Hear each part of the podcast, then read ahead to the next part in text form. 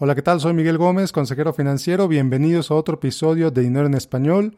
Lo que estás a punto de oír es el audio de un Facebook Live que tuve en mi página en facebook.com de Donald Miguel Gómez Consejero el viernes 20 de marzo.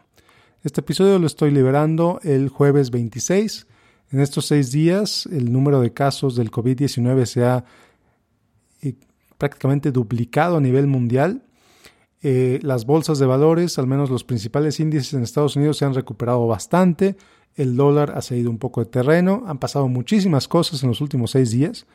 Pero con todo y eso, creo que las preguntas que me hicieron mis seguidores en la página, pues todavía siguen siendo válidas al día de hoy y seguirán siendo válidas por mucho tiempo. Entonces te invito a que disfrutes este episodio. La dinámica fue que ellos me mandaban sus preguntas a través del chat y yo se las respondía. Entonces no te vas a perder de nada que no hayas, sino en caso de que no viste el, el live en vivo. Entonces, bueno, sin más rollo, comenzamos con el episodio de esta semana.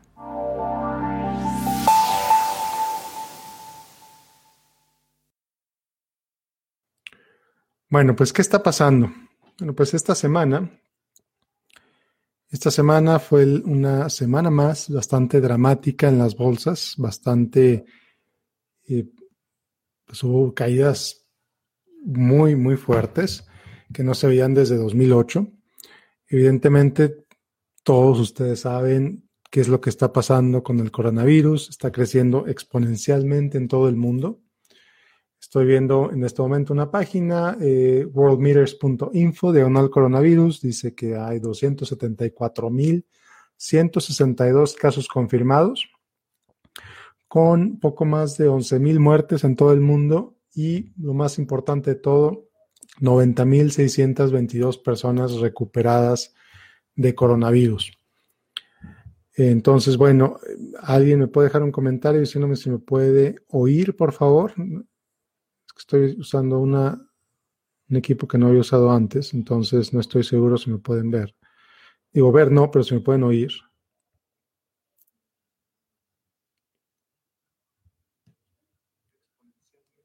Perfecto, me escuchan. Muy bien, muchas gracias. Bueno, entonces, pues sí, el, el, coronavirus está creciendo de manera exponencial en todo el mundo. Hay quien dice que apenas estamos en el inicio, que apenas estamos empezando lo que va a suceder. Yo no tengo una bola de cristal, no tengo forma de saberlo, pero lo que hemos visto, la perspectiva de la evolución del virus en algunos países, fue que sí, fue un crecimiento exponencial, eh, dramático en muchos países, y, y, así como llegó, en algunos ya se fue. O sea, en Singapur, en Corea del Sur, en China, al parecer ya se, ya se acabó este problema. Entonces, lo que estamos esperando ahora es, bueno, ¿qué va a pasar con el resto del mundo? ¿No? ¿Qué es lo que va a suceder con el resto de los países? Si lo van a, tomar de la misma velocidad, si van a, subir tan rápido como muchos otros países subieron, o no van a subir rápido, o, van, a subir menos rápido. La verdad es que todavía no se sabe. Eh, lo que hemos visto, o lo que sí se sabe, es la manera tremenda en que la bolsa ha sido afectada, las bolsas de valores a nivel mundial. El tipo de cambio, el dólar está más fuerte que lo que ha estado en bastante tiempo, no solamente contra el peso mexicano, sino contra muchas otras monedas, eh, contra la libra esterlina, contra el euro inclusive, contra el yen japonés, el dólar australiano, el dólar canadiense. Todas esas monedas pues ahora están más débiles respecto al dólar, el dólar está más fuerte entonces, lo que le ha llevado a muchas personas a pensar, bueno, es momento de comprar dólares y de eso vamos a hablar un poquito más adelante. Hay personas que dicen, bueno, es momento de, ¿qué hago? Hay mucho estrés respecto al dinero, hay mucho estrés respecto a las finanzas, eh, gente que teme por su trabajo. Y la realidad, en Estados Unidos estamos en toque de queda prácticamente, no, no ley marcial, porque todavía no viene el ejército a decirte que, que pues no puedes salir a la calle como ha sido en España o como sucedió en Italia, pero pues ya hay reglas muy claras en Nueva York, en California, el gobernador de California el día de ayer anunció medidas, pues prácticamente que dijo que todo, todo California debe estar cerrado. Entonces, bueno, ¿qué va a pasar con la gente que no puede trabajar desde casa? ¿Qué va a pasar con la gente que no puede, que pues es un trabajo de servicio, le cerraron su restaurante, qué va a pasar con los empleados, qué va a pasar con, con los dueños de esos establecimientos, los pequeños negocios, el que representan el 47%, cerca del 47% de la economía en Estados Unidos. Eso todavía está en veremos. Eh, el gobierno estadounidense ciertamente ha anunciado una serie de paquetes extraordinarios, una serie de medidas y vienen más medidas por lo que parece, eh, incluso de apoyo en hipotecas, de apoyo a, empleadores para que no despidan a sus empleados. Entonces, pues el gobierno está haciendo lo que tiene en su control para tratar de mitigar el efecto de esta crisis, de este virus. El, gobierno estadounidense, el gobierno canadiense, canadiense lo mismo. Y hay gobiernos en el mundo también. Alemania también está lo que está diciendo esta situación, que bueno, cierto tipo de apoyos para los ciudadanos para que este impacto no sea tan fuerte. Entonces, bueno, ahorita vamos a contestar algunas preguntas, Mariana, con mucho gusto te contesto. Y les recuerdo, este episodio, esta, esta grabación se va a convertir en el episodio 206, 207, no recuerdo, del dinero en español, del podcast Dinero en Español. Entonces, bueno, con todo este preámbulo, ¿qué sigue? Ahorita empecé, la, empecé esta transmisión un poquito tarde porque estaba hablando con un cliente precisamente inquieto de saber qué sigue. Oye, vendo todo, vendo todas mis acciones, me pongo en cash en espera de que en algún momento se empiecen a recuperar y entonces compro. Era la perspectiva de esta persona. Entonces, mucha, mucha inquietud respecto al dinero, mucha inquietud respecto a las finanzas.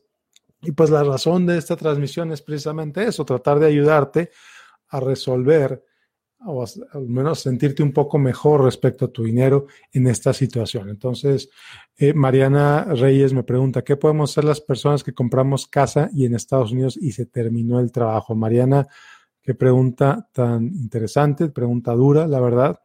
Eh, te diré que, bueno, los programas de apoyo de hipotecas apenas están anunciando. Tiene, y dependiendo de cuándo hayas perdido tu trabajo, si lo perdiste hoy, si lo perdiste esta semana, si lo perdiste como consecuencia del coronavirus, entonces va a haber apoyos para precisamente que la gente no pierda sus casas. Apoyos en el sentido de diferir pagos, eh, en el sentido de que no te lo van a perdonar, porque al final de cuentas tú firmaste un contrato de una hipoteca diciendo que pues, te compromete a hacer el pago. Pero por esta situación de crisis, algunos bancos eh, ya están anunciando programas, el gobierno ya anunció algunos programas también en los que se van a diferir los pagos y no te van a, y no te van a exigir que pagues durante cierto tiempo.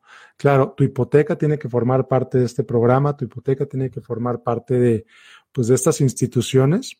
Entonces, si estás ahí, pues la primera recomendación para ti, Mariana, es que contactes a tu banco y le digas qué pasó, le platicas tu circunstancia y, muy posiblemente ellos van a poder hacer algo al respecto. Y si no, en los próximos días lo van a poder hacer. Entonces, no te angusties, eh, vienen respuestas y vienen en los próximos días.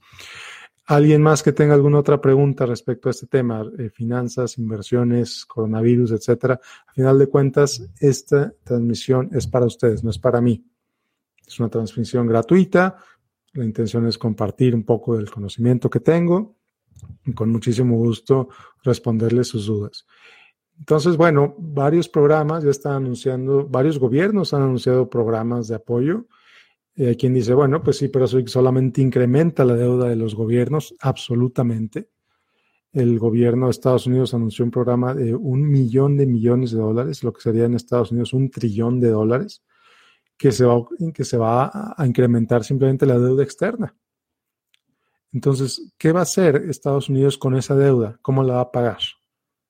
Pues eso está por verse, está por saberse. La verdad es que una deuda tan grande en un momento tan corto, pues se pone en un momento, una situación interesante para el gobierno de Estados Unidos y al final de cuentas para los, aquellos que viven y que vivimos en Estados Unidos, que pues, pues esa deuda se va a tener que pagar de alguna forma. Me preguntan aquí, eh, ¿es recomendable comprar acciones? Eh, me pregunta Nataniel Castro, ¿es recomendable comprar acciones? Te diré, Nataniel, Natanael, si es parte de tu plan, si es parte de tu, de tu objetivo de inversión, compra.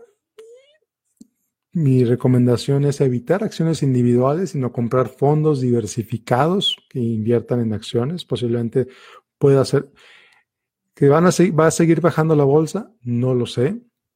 Es posible, es posible que siga bajando. porque Pues la realidad es que en Estados Unidos esto apenas está empezando. Todavía no vemos el efecto que el virus va a tener en Estados Unidos. Sí, tenemos cerca de 11 mil casos en el país, sí, pero con todo eso apenas estamos empezando. ¿Cuánto va a durar este asunto? No lo sé. Igual dura meses, igual dura semanas, igual dura un año y medio, o igual se utiliza la, la, la medicina de la malaria que se descubrió hace un par de días en Francia y resulta que el problema se acaba en un par de días. La verdad es que no lo sé, no sé si la bolsa va a seguir bajando. Esto es un tema que va evolucionando día con día.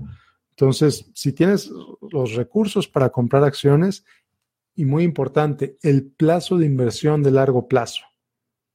El plazo de inversión cuando inviertes en acciones debe ser largo, debe ser, y aquí estoy hablando no de días o semanas, estoy hablando de años.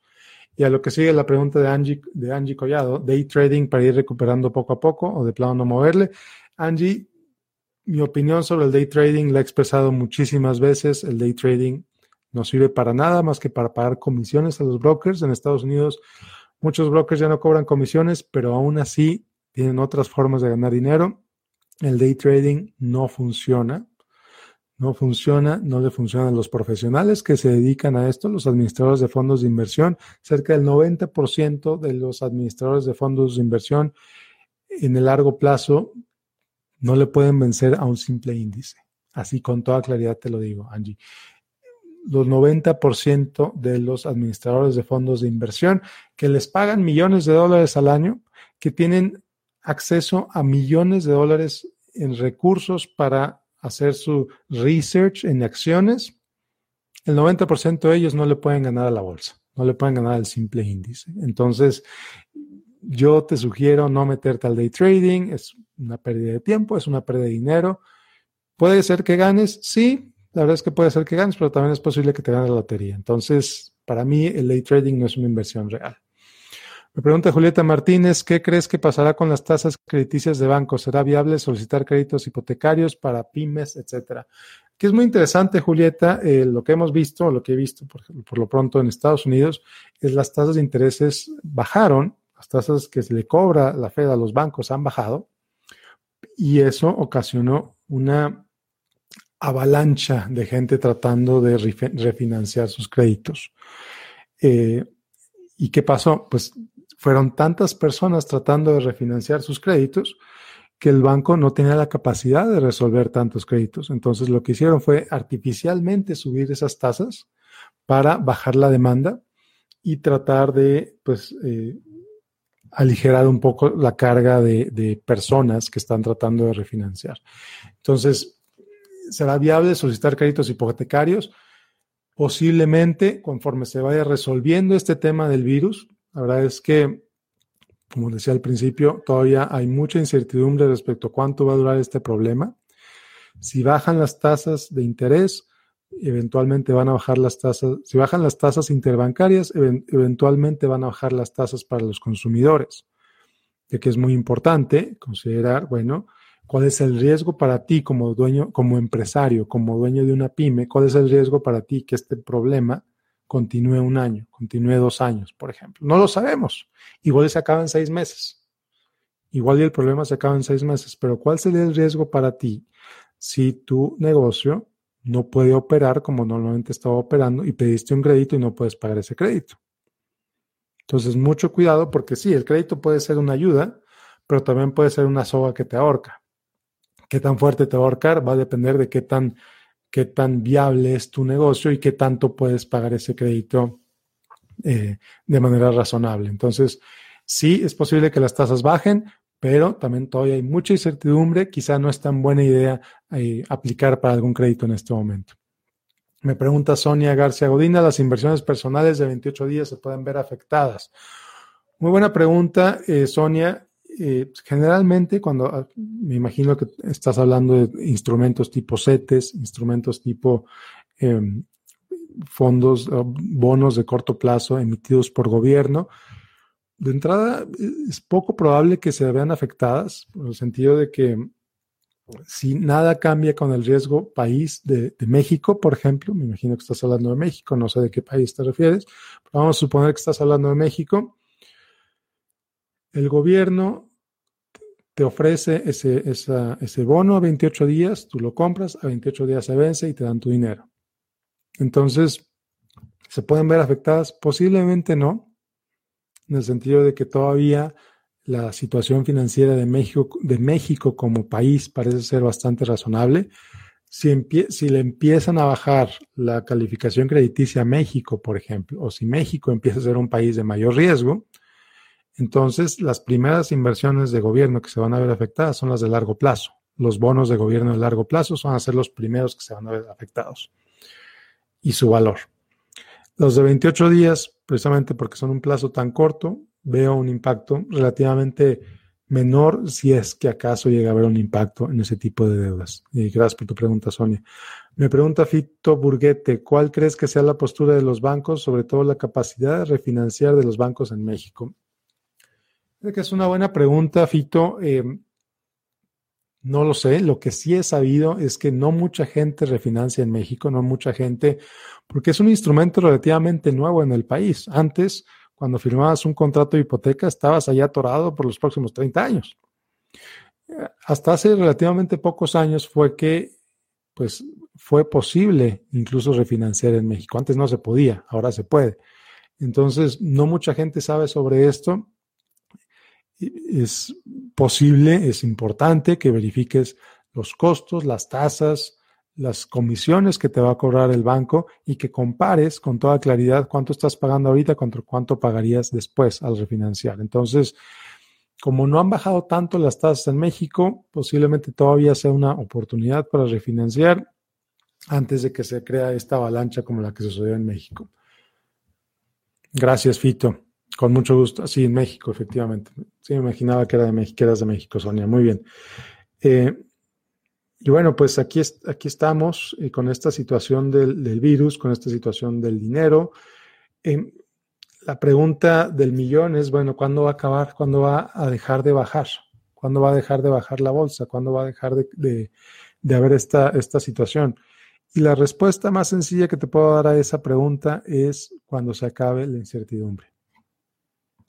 Cuando el nivel de incertidumbre se reduzca, entonces la bolsa de valores, las inversiones en general van a empezar a recuperarse. Porque al final de cuentas, ¿qué es lo que hace que, que, que la bolsa de valores baje? Las noticias, las expectativas, las expectativas del mercado y las noticias que hacen que esas expectativas se ajusten para arriba o para abajo. Entonces, pues de momento parece que viene una crisis muy fuerte, de momento parece que la bolsa va a seguir bajando porque, ha habido anuncios de análisis que parece que va a, va a incrementarse el desempleo, parece que va a incrementarse la, las, moras, la capacidad de pago de la gente se va a reducir porque no va a estar trabajando. Entonces, pues eso inmediatamente lo refleja el mercado, inmediatamente baja. En el momento que esa incertidumbre empiece a reducirse, en el momento en que la situación empiece a aclararse, va a ser cuando la bolsa empiece a subir otra vez. Y aquí me pregunta Juan Manuel, Juan Manuel, eh, me dice, ¿crees que en México se apliquen algunos estímulos fiscales para pymes o personas físicas? Esta pregunta me parece difícil de responder, sobre todo por la situación casi casi de negación que se ve en el gobierno de México, al menos que yo he visto en el gobierno de México me da la impresión de que para el gobierno de México el coronavirus no es un problema. Entonces me da la impresión que como no es un problema, pues no van a hacer nada al respecto. El mismo presidente de México, creo que hace un par de días, dijo que no, no, se, no se preveía hacer ningún tipo de estímulo, pues porque para él no es un problema. Veremos más adelante conforme vaya resolviéndose, conforme vaya evolucionando esta situación. Recordemos, México tiene oficialmente menos de mil casos. Oficialmente Es posible que haya muchos más, pero oficialmente tienen menos de mil casos, creo que inclusive menos de 500. Entonces, aquí vamos a ver, aquí vamos a meter una página a ver cuántos casos dice México que tiene. México tiene ni siquiera 200 casos oficialmente. Oficialmente México tiene 164 casos de coronavirus al día de hoy. ¿Por qué digo oficialmente? Pues porque son los que se han confirmado a través de pruebas. Puede que haya más, es muy posible que haya más. Pero mientras para el gobierno solo haya 164, pues no hay necesidad de hacer nada porque solo hay 164. Si hubiera 20 mil, si hubiera 10 mil, pues a lo mejor estaríamos hablando de otra situación. Pero para este momento, al día de hoy, para el gobierno de México hay menos de 200 casos de coronavirus en todo el país. Entonces no hay necesidad de hacer nada. Porque desde su punto de vista es un problema muy pequeño, porque desde su punto de vista solo hay 200 casos. Entonces es la respuesta que tengo en este momento. Posiblemente va a cambiar en un par de días o en una semana, no lo sé, conforme vaya evolucionando esta situación en el país. Muy bien. Eh, espero, lamento la respuesta, Juan Manuel, pero es la mejor respuesta que te puedo dar en este momento, basándome en el conocimiento que tengo en este momento y en lo que ha hecho el gobierno de México hasta este momento. Muy bien. ¿Alguien más? ¿Alguna otra pregunta? Otra pregunta que me han hecho mucho varias personas es, bueno, Miguel, es momento de comprar dólares. Y a lo que digo, bueno, buena suerte comprando dólares. Bueno, no, en serio. La verdad es que el momento de comprar dólares fue antes de que se disparara. ¿Se va a disparar más? Me gustaría saberlo. No lo sé.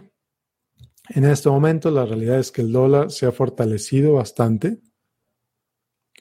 El dólar se ha fortalecido bastante. Entonces, como decía hace unos minutos, no solamente contra el peso, el dólar se ha, se ha fortalecido bastante contra prácticamente todas las monedas del mundo, porque todavía Estados Unidos se ve como un instrumento, como un lugar seguro de inversión. Entonces la gente está comprando dólares o la gente está trayendo sus, pues fortaleciendo el dólar, deuda, no solo comprando dólares, sino comprando deuda de Estados Unidos. Entonces eso hace que la demanda de dólar suba, el valor del dólar suba me pregunta, entonces, ¿es momento de comprar dólares? Si tienes pensado viajar, posiblemente. Si tienes contratos con, si eres un empresario que exporta o eres un empresario que importa, más que comprar dólares, te sugiero revisar contratos de cobertura. Los contratos de cobertura son sencillamente un contrato en el que tú estás asegurando el precio del dólar. Entonces, vamos a suponer que quieres comprar una maquinaria por 500 mil dólares Tú vas con un banco y compras un contrato de cobertura, te va a costar porque lo estás comprando, pero en ese contrato de cobertura le dices, ¿sabes qué? Quiero comprar, voy a comprar esta maquinaria en 500 mil dólares y quiero asegurar el dólar a no más de 23 pesos, por ejemplo. Entonces, cuando llegue el momento de comprar esa maquinaria, tú pagas 23 pesos por dólar y el banco te paga los 500 mil dólares al proveedor que le hayas comprado esa maquinaria, por ejemplo. Estoy simplificando un poco, pero en pocas palabras es como funcionan los, los contratos de cobertura y es una forma de proteger tu inversión, es una forma de evitar que, pues si sigue subiendo el dólar, al menos ya contrataste un contrato para no verte tan afectado. Me pregunta Fito Burguete, ¿qué opciones interesantes hay de inversión para empresarios mexicanos en Estados Unidos? Buena pregunta, Fito, y aquí la, la respuesta que te daré es sí, sí vale la pena posiblemente revisar, invertir en bolsa. Cualquier persona de cualquier país puede invertir en bolsa, no necesariamente sacando el, dinero de, México, aunque lo puedes hacer a través de un broker, por ejemplo. Eh, comprar acciones puede ser una opción interesante. Y digo opción interesante en el sentido de que es fácil de hacer. Y aquí, con mucha claridad te digo, llega un momento en el que si no eres residente de México, a partir de cierta cantidad, si algo te llega a pasar, el gobierno de Estados Unidos te cobra un impuesto muy fuerte. Le llaman el state tax, el, el impuesto al, pues ahora que al fallecimiento, impuesto al patrimonio. si no eres residente de Estados Unidos y te, y te mueres teniendo una, inversión en Estados Unidos, hay gente que tiene casas, por ejemplo, que no vive en Estados Unidos, pero tiene casas en Estados Unidos, entonces puede ser sujeto al famoso state tax. Entonces, pero si tienes cuidado, si tienes, si tienes menos del monto que es alrededor de 60 mil dólares, si tienes menos de 60 mil dólares, puedes abrir una cuenta de inversión sin ningún problema y comprar eh, fondos de inversión. ETF sobre todo, Exchange Traded Funds, que de cualquier manera esos fondos también los puedes comprar en México, los puedes comprar en cualquier país donde vivas. Si, tu país tiene un, un, una casa de bolsa, ahí los puedes comprar también a través de, fondos de inversión, a través de tu broker de preferencia. Eh, espero haya respondido tu pregunta, Fito. Si no, eh, pregúntame otra vez. Pregunta Juan Manuel, ¿cuál crees que sea el sector que se reactive primero? Turismo, comida, hoteles, etcétera. Interesante pregunta también, Juan Manuel. Y aquí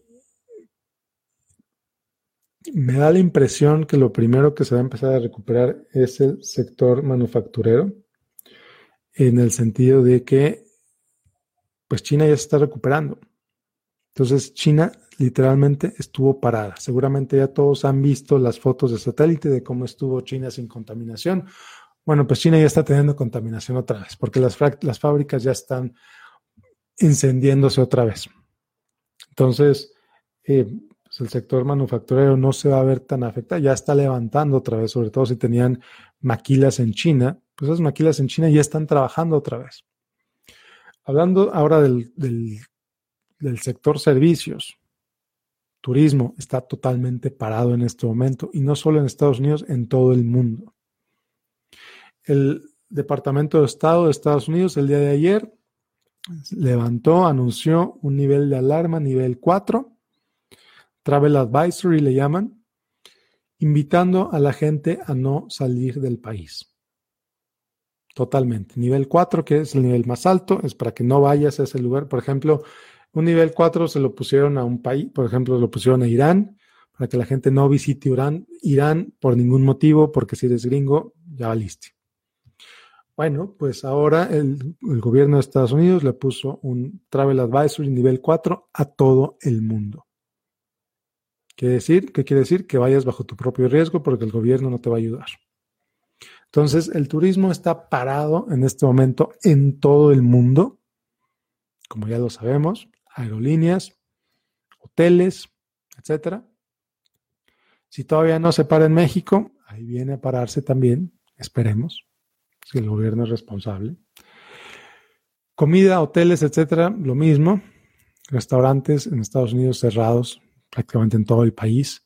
¿Cuál se va a reactivar primero? Ya dije el manufacturero. Para que la gente empiece a tener confianza en viajar otra vez, va a tomar tiempo el virus ya tendría que haber estado contenido por completo o una vacuna o una cura para que la gente tenga el deseo de salir otra vez de su casa, al menos de su país. Entonces, lo, siento que se va a ser un poco más tardado. Hoteles, lo mismo. Entonces, digo, sector manufacturero va a ser el primero, creo yo, y espero yo en recuperarse, aunque ahorita Ford, Chrysler y Ford, Chrysler y Chevrolet anunciaron que están paradas sus fábricas. Entonces, no todo el sector manufacturero, más bien el sector manufacturero que depende de China, eh, como Apple, por ejemplo, como Samsung, por ejemplo, etc. Entonces, veremos qué tan dispuesta está la gente en comprar esos aparatos en medio de una crisis como esta, pero por lo pronto ya lo están fabricando. Eh, ¿Alguna otra pregunta? Vamos a darle otros minutos más aquí al, a la transmisión, a responder cualquier otra pregunta que tengas. La verdad es que con muchísimo gusto, la, la, la intención de este live es responder estas, responderte tus preguntas. Y como te dije al principio, este se va a convertir en el siguiente episodio de Dinero en Español. Sobre el petróleo, ¿qué crees que pasa en Texas? Híjole, Mariana, qué buena pregunta también. El petróleo está cotizando a niveles que no se habían visto en más de 15 años. Eh, entonces,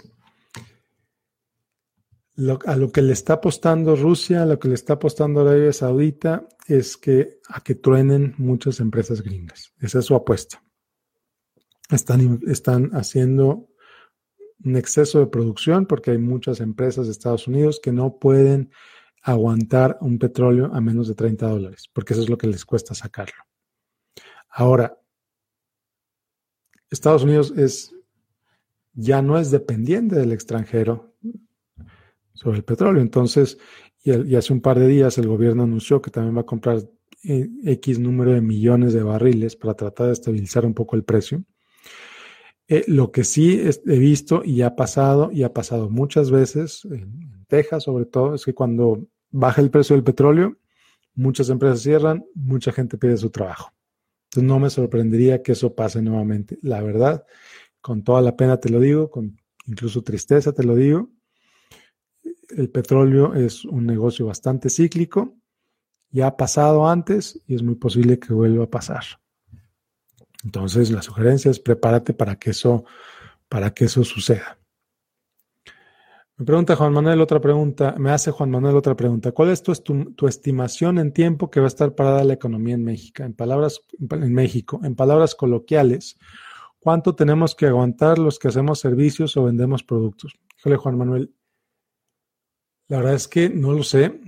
Y como te digo, el, gobierno me, da la impresión, y esto es la impresión que te digo, basado en lo que yo veo en los medios, basado en lo que yo veo en las propias redes sociales, etcétera. Posiblemente es una opinión no bien informada, pero bueno, es lo que yo he visto. El gobierno no le está dando tanta seriedad. Entonces, eso que no le está dando tanta seriedad, pues en cierta forma, mi impresión es que no está parando tanto a los negocios en México como lo está parando en Estados Unidos, por ejemplo. Entonces, me da la impresión que de momento el país, México, no está tan parado. Digo, no lo sé. ¿Cuánto tenemos que aguantar? Pues otra vez, si esto apenas está empezando y en China, al parecer, las medidas de contención suponiendo que lo que nos está diciendo China es cierto. Al parecer las medidas de contención sirvieron y el virus duró más o menos 3, 4 meses. Va a pasar lo mismo en México. Hay gente que le está apostando a que el calor mate el virus y que con más calor va a haber menos enfermos. Ojalá sea el caso, con lo cual pues el, el tiempo de afectación sería menor.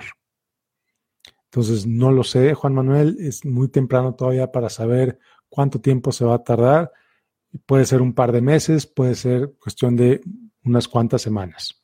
Pero de, momento, la verdad es que con la información tan limitada que hay respecto al número de casos en México y sobre la manera en que lo está tratando el gobierno, igual y es algo muy rápido, igual y es algo que dura varios meses, no lo sé. Entonces, lamento mucho no responder tu pregunta con más claridad, pero es, en base a lo que, a lo que sé. Hola Jorge, gracias. Gracias, con mucho gusto. Gracias Jorge por tu comentario, con muchísimo gusto. ¿Alguien más? ¿Alguna otra pregunta?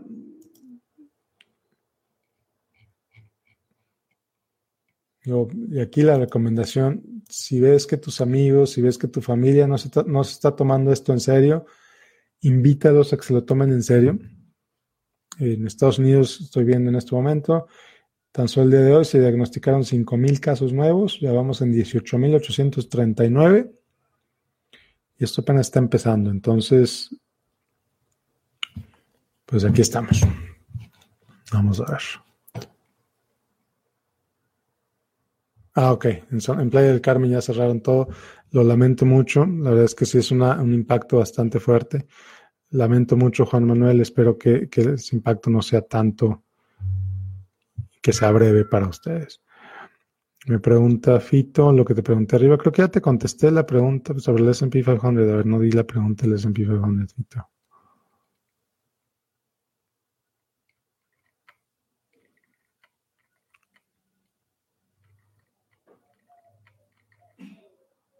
No encuentro tu pregunta del S&P 500, eh, Fito. A ver si ahorita la, ves por ahí. Eh, si me la puedes poner otra vez, Fito, porque no encuentro la pregunta. Me pregunta Julián González. Miguel, tengo mis aportes a pensiones voluntarias en el Fondo a Mayor Riesgo, Bolsa Internacional y Nacional. ¿Es recomendable dejarlos ahí? Julián, la primera pregunta que te tengo para ti es ¿qué edad tienes? ¿Y cuánto te falta para jubilarte? Si me puedes contestar aquí también en los comentarios.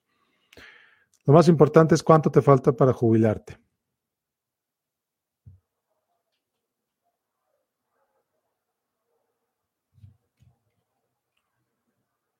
Entonces, Julián, la, pregunta, para poderte responder, necesito saber cuánto te falta para jubilarte, Julián.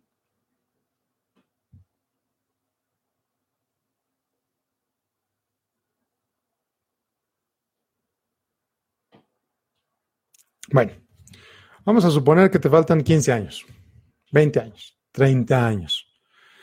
Si eres relativamente joven, sí es recomendable dejarlos ahí porque tienes un plazo de inversión bastante largo.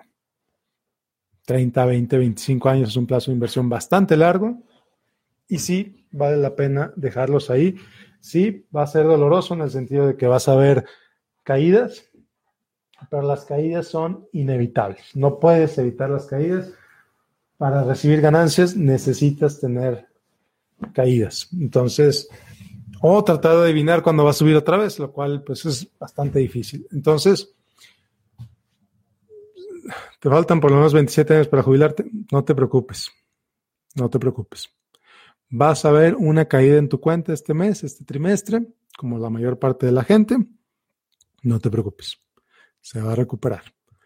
Lo interesante de esto es como tienes tus, eh, aportaciones voluntarias, si sigues aportando mensualmente como lo estás haciendo, pues estás comprando más barato de lo que compraste el mes pasado, estás comprando más acciones de las que compraste el mes pasado. Entonces estás comprando más barato. Y eso pues trae el beneficio de que cuando suba otra vez la bolsa, pues compraste más acciones a un precio menor y te va a beneficiar más cuando suba otra vez la bolsa, eventualmente va a subir. Desafortunadamente no sé cuándo, pero definitivamente va a subir otra vez. Muy bien. Fito, no encuentro tu pregunta del SP 500. Julián, espero haberte respondido. ¿Alguien más?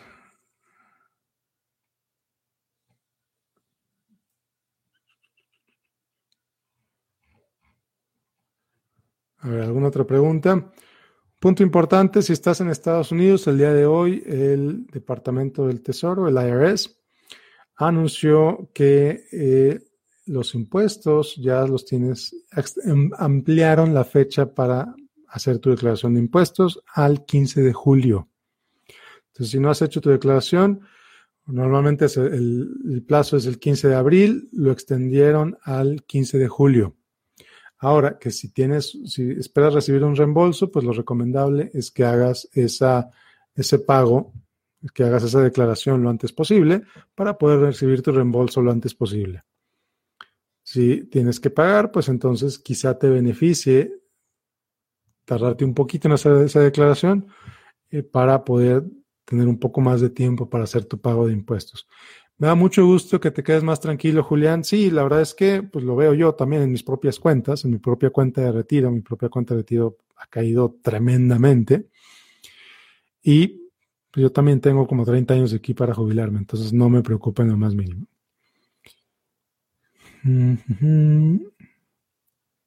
Vamos a ver que alguna otra pregunta tengan por ahí.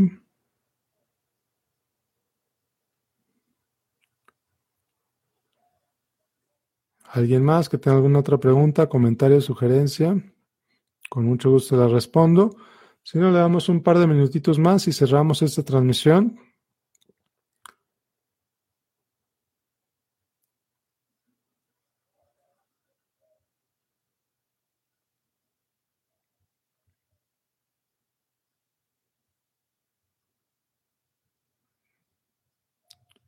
La sugerencia es evitar el pánico, evitar el pánico, evitar las decisiones basadas en el miedo.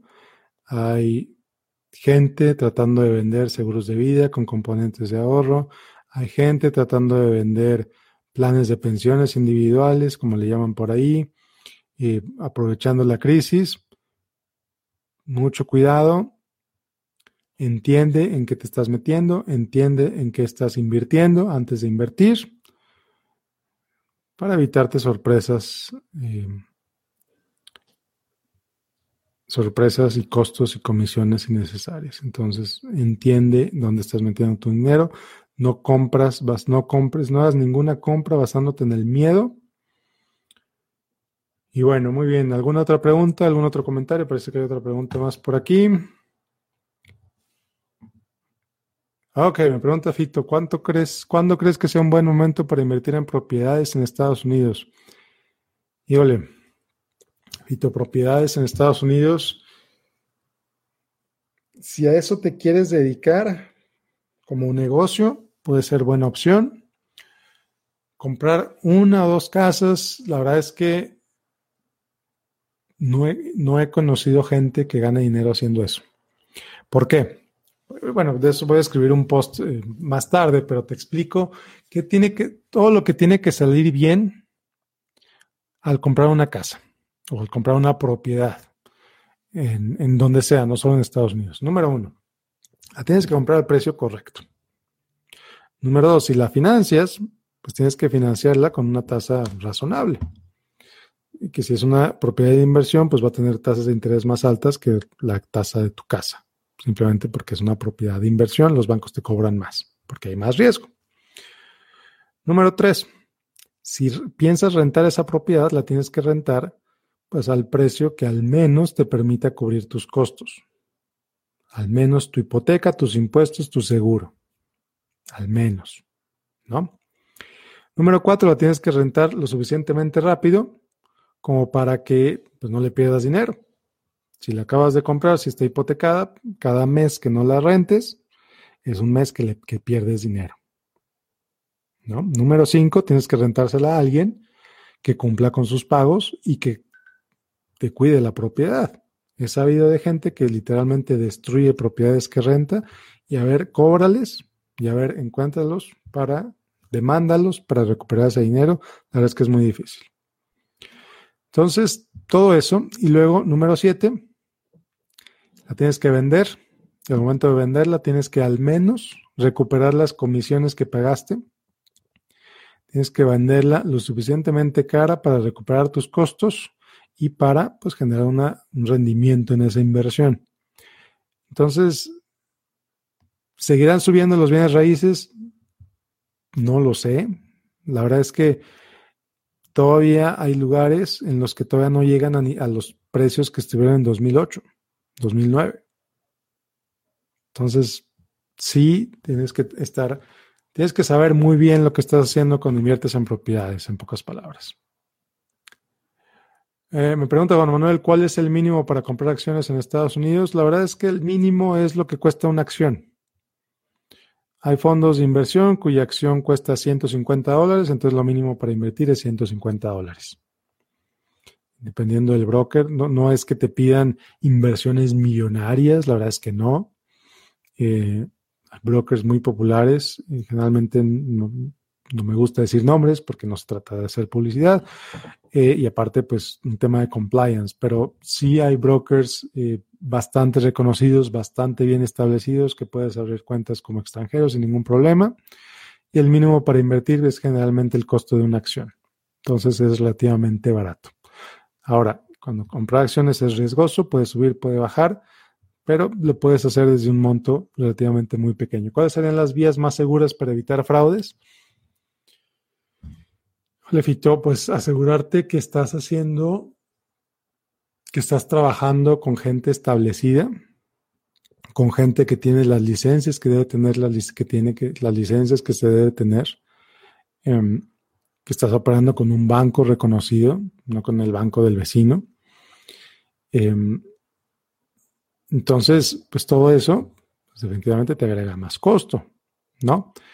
Eh, pero al mismo tiempo te evita dolores de cabeza. Entonces, trabajar con empresas establecidas, realtors o como se llamen, eh, bancos establecidos, y entender en lo que te estás metiendo. Eso es lo más importante, entender el contrato en el que estás metiendo tu dinero para que sepas pues dónde estás metiendo tu dinero. Y, y tengas claro qué es lo que va a pasar con ese dinero.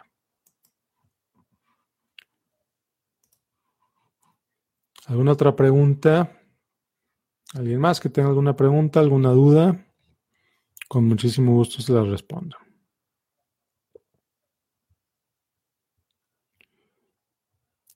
Me da gusto que estoy viendo en sus comentarios gente que está buscando oportunidades, que lo ven como un momento de oportunidad más que como un momento de crisis. Entonces los felicito por eso. y definitivamente es eso, estamos en eso, estamos en un momento de oportunidades, estamos en un momento en el que, como cualquier crisis, hay ganadores, hay perdedores. Entonces, pues hay que tratar de, ser de los ganadores, tratar de entender en qué estamos metiendo nuestro dinero, entender nuestro nivel de riesgo, etcétera, etcétera, etcétera. Entonces, bueno, ¿alguna otra pregunta, algún otro comentario por aquí? No, no hay preguntas, no hay comentarios, ya alcanzamos los 45 minutos. Si no hay alguna pregunta, algún otro comentario, ahora vamos a ver, alguna, llegó otra pregunta por aquí. La verdad es que como dice, em, como dice Vicente Fernández, yo, yo contesto preguntas mientras me siguen haciendo preguntas. Si ya no hay preguntas, cierro la transmisión. Si todavía hay preguntas, yo se las contesto con muchísimo gusto. Pregunta Fito, ¿tú das asesoría o tienes un despacho para mayor información? Efectivamente, Fito, a eso me dedico. Me dedico a dar asesoría de inversión y consejería financiera. Por eso me pongo Miguel Gómez, consejero financiero. Mi producto es mi consejo. La gente me paga por mi asesoría. Entonces, si quieres escribirme, mandarme un mensaje privado, con muchísimo gusto platicamos a ver si hay algo en lo que te pueda ayudar. Natanael Castro, muchas gracias por los comentarios y la orientación. Con muchísimo gusto, espero te haya sido útil. ¿Alguna otra pregunta, algún otro comentario, sugerencia, duda? La verdad es que con mucho gusto les respondo lo que necesiten. Entonces, adelante. Déjame lo ir para arriba a ver si no, hay, si no se queda alguna pregunta aquí sin contestar.